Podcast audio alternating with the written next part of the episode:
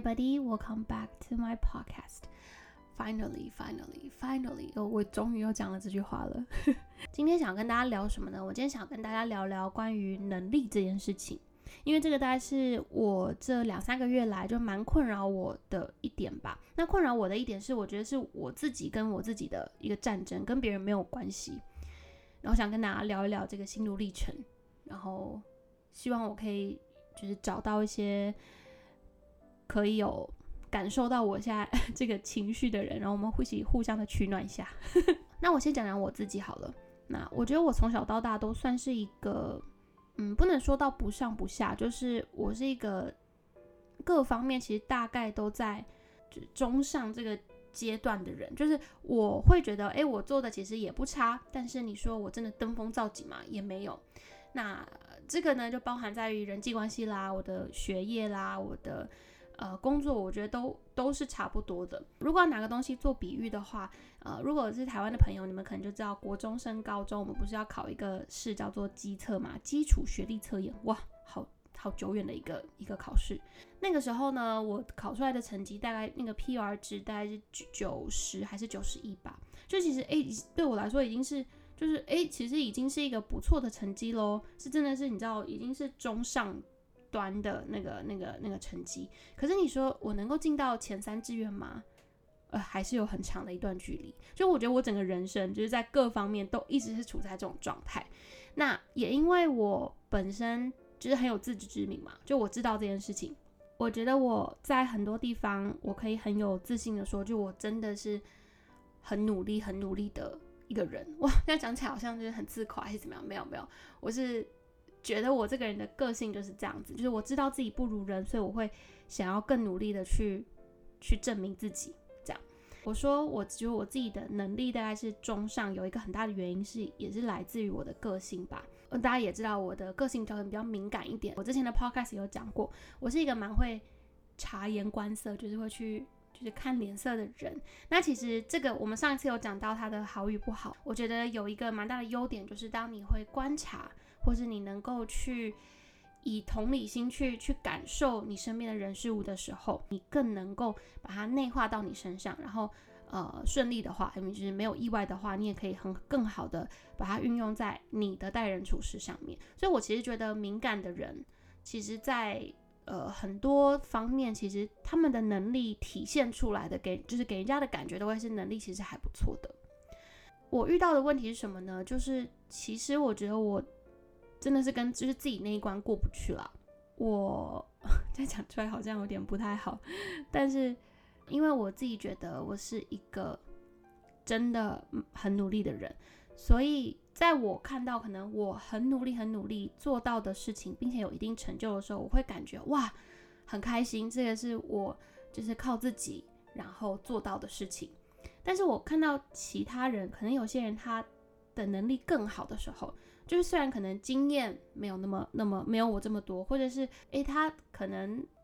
以前没有展现出他在这方面的 talent，但是可能突然发现哇，他在某些地方是真的很有天分，然后可能不需要做太多努力就可以做到一样的效果，或者是更好的时候，我我其实心里会有一点小疙瘩的，我必须要很诚实的说，因为这个是一个很真诚的反应。你可以讲，呃，讲难听一点就是见不得别人好，但是我觉得我的讲法会是，我不会是针对这个人，然后觉得，哎，我就是见不得你好这样子，但反而是我会觉得，我会有点生气吧，就是懊恼，你知道吗？就觉得为什么我的能力就是没有别人这么好，即使我这么努力了，为什么我的能力还是不如人？然后这是一种气，就气在有些东西不是你能够掌控的那个。那个那个点上面，你们懂我意思吗？我如果发现，哎，其实有人做的比我更好，做的比我更全面的时候，我其实心里会觉得，哇，第一，我有点对不起我的一起工作的人，然后第二个，我也会，就是对自己的自信心是有蛮大的影响吧，会觉得，哇，我已经这么努力了，可是原来我只能做到这个点吧。然后我自己就是心情会一直处在一个就是有点低落，然后对自己很没有自信的一个一个状态。那你看我今年可能就快要二十九岁了，其实其实我们距离可能高中毕业差不多是十年的时间。我前阵子就回了一趟台湾嘛，这一次呢，其实刚好蛮幸运的，就碰到有呃一些之前在国外发展的同学也回到台湾，所以我们就是有趁机就是稍微聚了一下，然后也聊了很多。然后，因为我们就真的有一些是大概三四年没有见面的那种，然后就只是很大概的会在 social media 上面看到对方大概在做什么，但是你说对于这个人他的转变是怎么样，其实真的是一无所知。我这次回台湾大概有见面，然后稍微关系比较好的可能有四五个朋友，呃，高中同学。那我们四五个人其实每个人在做的事情，在在的领域其实真的是基本上 completely different。我题外话插一下，就是我我蛮开心的，就是我们这次回去，其实我本来也有一点担心，就是哇，如果我们一群朋友见面，会不会像那种一般的同学会啊，就在那边比来比去，然后怎么样怎么样？哎，可是我就最开心的是，我发现我们大家聚在一起，就完全不会有这个这个隔阂在，你知道吗？我们大家都知道彼此做的东西是不一样的领域，然后我们彼此也都很开心的去接纳。每个人的不一样，然后也没有任何的 judgment，这是我觉得哇，我很开心，我们现在还能够维持那个那个那个状态。But anyway，这个是题外话了。那其中一个呢，他现在是自己在开瑜伽教室，有一个是在做品牌 in house 的 PR，然后我可能是做 social media 啦，然后有一个是在唱歌，然后还有一个是在国外跳舞，但是他同时还有在经营另外一个副业这样子。然后我觉得很有趣的时候是跟大家聊天的过程中，你会发现哇，每个人他的人生观啊，或者是他的规划，真的都很不一样。例如说，我在跟开瑜伽教室的朋友聊天的时候，我们就会闲聊嘛。然后呢，我后来听到他们就是真的是很佛系在经营，就刚开始甚至是亏钱亏了好几个月的时候，我就觉得真的是我的天呐，就是怎么会这样子？可是，在他们的角度来说，他们今天 yoga 对他们来说是一个这么这么呃，也不能说神圣，但是是一个这么瑜伽这件事情对他们来说不只是。一个赚钱的工具，而是真的，他们每一天的练习对他们的身心灵是有一定的效果的，所以他们很尊敬做瑜伽或是身心灵这一块。那我觉得这个的 mindset 就是可能跟我平常在工作上面遇到的人事物是完全不同的领域嘛，就完完全不一样的 mindset，所以我会觉得哦哦，原来你们是这样子想的，然后原来这样想其实也 OK，你知道吗？然后另外一个是我说在国外跳舞的那个朋友，然后他其实自己最近也开始了一个副业，就是在做一些进出口的原料这样子。我是诶，跟舞者完全是两个不一样的，嗯，一个一个天一个地，你知道吗？真的是一个东一个西的这种差别。但是我在听他分享说他为什么想创业啦，或者是为什么会想要做只做这个行业，然后他们就是对未来 business 的期待是什么时候，我会发现说哇。原来这个人就是跟我印象中，我我对他的印象可能还停留在就是我们高中刚毕业的那一两年的时间，所以当他在讲这些的时候，我会觉得有点惊讶，但这个惊讶是好的，我就觉得哇，我对面这个人可能跟我印象中的那个人已经蜕变成这么多，他的想法成熟了这么多，在跟这些朋友啊同学聊天的过程中，会发现，哎，其实五六年的时间，对方可能已经。不知不觉的往前走了这么多，他们看到的东西原来已经辽阔了这么多。那不能说我看到的东西都不辽阔，而是我们真的所在的领域不同，所以我看到的东西可能对他们来说也是很辽阔的一个一个一个新的世界这样子。那对我来说，其实有点像是打重新再打开了自己的视野，去看看其实外边还有什么。更多的可能性，因为我可能在现在这个工作、现在的生活圈，其实我生活的是 comfortable 的，每我每天都很忙碌，我每一天都有很多事情要做，很多很好玩的事情在发生。可是变成说，其实我没有什么 exposure 去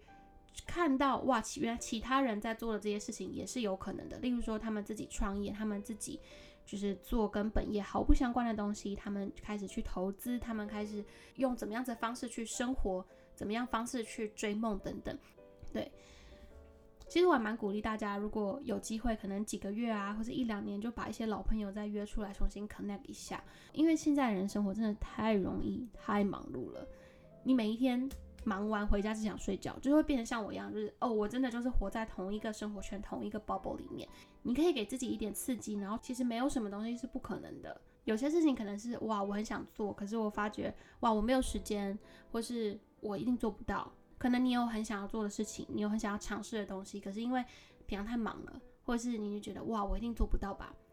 那这个时候有一些外来的刺激跟你讲说，哎，我我做了 A B C D E 哦，你的那个心跳上面会突然就是点醒你说，哎，海沃我可以做到 A，我可以做到 B，其实 C 也不是没有可能的。你能够更客观的去衡量你现在这个状态，我到底想要什么？现在做的这件事情是不是我想一直做下去的？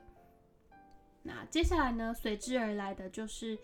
一个危机感吧，对我来说，就是我在听到我这些朋友他们做了就是这么多事情的时候，发现哇，原来我好像忽然之间又变成一个井底之蛙的感觉，你知道吗？我在我自己的生活里面活得很开心，可是外面的世界如此之大，大家做的事情如此的不一样，我就会有一种小小的危机感，说哇哇，他们已经都往前走这么多了，我怎么感觉我还是在。自己的泡泡里面就自得其乐这种感觉，嗯，所以我之前有在 vlog 里面分享过，就是我觉得我从回台湾回到香港之后是有一点 recharge，就是我的心理上面是很有有被启发到的，其实很主要就是这个原因，我会有一种就是哦不行，我要急起直追的这种就是信念感，你知道吗？就是逼迫自己要把眼界再放大一点。然后另外的就是一些刺激呢，就来自于我现在的工作。我最近还是觉得语言对我来说是一个很大的硬伤。就是我在香港工作这件事情，当我面对的全部是呃香港本地的人，就不是说我经常在一个外商公司或是外商银行上班。那当然我们用英文也可以沟通。你平常面对的很多可能都是外国人，但是当我今天面对的很多都是一些比较就是真的香港本地的香港人的时候，我会发现我。想做的东西跟我就有点心有余力不足的感觉，因为我有时候真的就是听不懂，我真的就是没办法很快的 get 到大家在讲什么。所以其实我自己心里有时候跟同事在对东西啊，或者是嗯跟客户在对东西的时候，我也会觉得有点挫折。就即即使到三年后的现在，我还是会觉得有点挫折。对这个，我觉得跟学广东话又是不一样的，就是真的是有一些东西，当你是外国人，然后你的母语不是。指当地语言的时候，它就是一定会有那些限制在。另外呢，也是我最近就开始也在思考，就是我们本来的本业就是做 YouTube 相关的东西嘛。可是我发现我们的可能我身边的一些 YouTuber 朋友，他们可能开始发展的是跟 YouTube 不一样的。那这个时候我就突然觉得，哇，我好像很多地方都使不上力了，我帮不到他们了。或者是我觉得我如果介入或是进去想帮他们的话，就是在拖他们的后腿，这种感觉。这个也是我都有自己的能力开始又重新在自自己质疑自己的时候，我会一直不断的问自己，就是我还能被需要吗？啊，这个是一个很直观的问题，就是就是我也很需要被认同的感觉，或是被需要的感觉，我才会觉得哇，我这个人是哇，工作是有意义的，你知道吗？所以对我来说，就是除了把手上的工作做好之后，我要怎么去把自己的业务能力能够增加到，就是可以跟上他们我的一起工作人的脚步。这件事情对我来说是一个非常非常呃重要，但是也艰难的事情。因为就像我刚刚说的，语言的问题、文化的问题，跟我身份的问题，对我来说都是一个很大很大的呃硬伤。刚刚讲的这几点，其实就是慢慢的在几个月里面就累积、累积、累积。我会觉得我的能力好像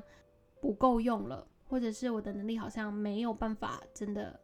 真的、真的发挥出来，你知道吗？然后我越来越看不到我本来已经有的能力能够带来的价值，或是我会觉得我真的没有我好像也没关系，你知道吗？那我我每次想到这一点的时候，我就会觉得自己非常的。非常的焦虑，然后同样又回到这个循环，就是即使我再努力，可是我身边可能有人他不用付出太多努力就可以得到一样的效果，甚至是做得更好的时候，会对自己更自卑、更没有自信，然后会有一点点就是偷偷希望他不要那么好的这个心情出来，呃，心心情绪出来。所以最近其实我也一直在很努力的想要调整自己，然后希望可以重新认识自己。当然，我也相信，就是每个人的能力都有他发挥最大值的地方。可能我现有的能力已经不足以去 cover 可能我工作伙伴他们的需要了，但是我还有什么其他的能力呢？例如说，如果我能够找到对的人，让他们去提供那个对的能力给我的工作伙伴的话，这个是不是也是一种能力的体现？你知道吗？我就一直在思考这一点，因为我一直都是一个就是以参与为主的人，就是我需要人在里面去体会、去感受，我才会觉得自己的能力有被发挥出来的感觉。所以我现在也很努力的在就是思考跟学习，说我要怎么呃转换我的能力，变成一个更有效率的方式。例如说，你今天是一个小主管的角色，你要怎么让你下面的人可以发挥他们最大的潜力？然后，而不是你自己一个人埋头苦干，把所有东西都一次做完。这个可能就是你作为主管的一个新的能力，因为你可能本来就是全部都是身体力行的去做嘛。就是到某一个点的时候，你也需要学会去放手，以得到更好的效益或是更好的成果。我自己也是一个算是小主管的角色嘛，所以我也在重新认识自己能够 support 的地方在哪里，以及我的责任在哪里。老实说，我到现在还没有找到我要怎么更好去体现我的能力，因为我到现在是到这个 moment 为止，我都还是处在一个非常非常不自信的状态，就是我会觉得我很没有用，然后我真的帮不到我身边的人，或者是我觉得我自己其实也就一有点像是停在原地的那个感觉，但。一直这样想也不是一个办法嘛，就你还是终究需要找到一个呃能够更认可自己的方式。虽然我现在很没有自信，可是我也很相信是有时候不是你没有能力，而是你的能力没有被最好的发挥跟利用。所以我现在的做法其实就是跟很多不同的朋友多聊天，然后听不同的人他们不同的 perspective。有一些可能年纪稍微大一点，可能也是小主管，他们就可以给我一些。就真的是比较实际的一些建议，或者是一些我就是帮我突破一些我自己真的看不到的盲点。所以呀，这个是我最近蛮大的一个学习的课题吧，就跟大家分享一下。那我自己最近从台湾回来之后，跟在香港这段时间，我应该我我我身边的人可能也有感觉到，就是我开始。真的比较愿意去社交。我我以前觉得社交对我来说是一个很 dreading、非常消耗的一件事情。但是我后来发现，就是对的社交其实真的也是可以给你带来一些能量的。可能我我还是会觉得跟人家讲话很累，可是可能心灵上或是得到的一些呃 idea、inspiration 这一块，我觉得还是蛮蛮值得的啦。所以有些有意义的，然后很克制的社交，我觉得。还是蛮鼓励大家，就是去去尝试一下的啦。我今天讲这些东西，其实感觉应该是要工作几年之后，你才会觉得比较有感一点。但没关系，如果你是很年轻的朋友，或是你还是学生的话，你就当听听就好了。就是希望这些东西可以在你未来就出去工作啊，或在人际关系上面，可以有一点点的呃帮助吧。然后还有个题外话是，就是真的不要对身边的朋友抱持着太大的偏见，或者是。一些刻板印象吧，我是真的觉得，就是你五年、十年可以改变的事情非常的多，就是真的不要太小看你身边的每一个人，因为你都可以从他们身上学到很多很多不同的的东西。就是我是发自肺腑的想要讲这句话啊，然后最后呢，想要 不免俗的，还是想要跟呃现在在听 podcast 的朋友，呃也说一声谢谢，然后也说一声不好意思。对，就是我知道我发 podcast 的时间真的是蛮不固定的。那其实 podcast 对我来说也是一个我很喜欢做，我也很想要持续经营，并且我也乐在其中的一件事情。但是因为其实我不是一个很善于言辞的人，所以每一次在光是要在脑子里面去整理出我到底想要讲什么，或者是有什么 topic 可以讲这件事情，可能就会苦恼我非常非常的久。那现在的生活里面，其实 podcast 也。没有办法排到真的很很前面很前面的 priority，但当然之后也会努力在安排自己的生活上面，可以尽量把 podcast 往前排一点吧。因为我自己是一个非常非常喜欢用听来接收讯息的人，我不管做什么，我的耳边一定要有。一些噪音或者是一些 不是噪音，就是一些音乐或是有人在讲话的那个声音，所以我是没办法在一个完全安静的就是情况下面待着或是就是工作，所以我耳边一定要有像是音乐或是 podcast 或是一个 YouTube 影片，我就是用听的这样子去吸收。我很想要继续好好的经营 podcast，还有一个原因啦，这个我之前可能没有讲的太明白。就是我发现我透过 podcast 可能大家能够得到共鸣的程度其实是大很多的。我也很开心透过我这些就是真的没有什么章法可言的呃 podcast 能够让。一些人可以有感同身受，让你觉得，哎，其实你不不孤单这样子。那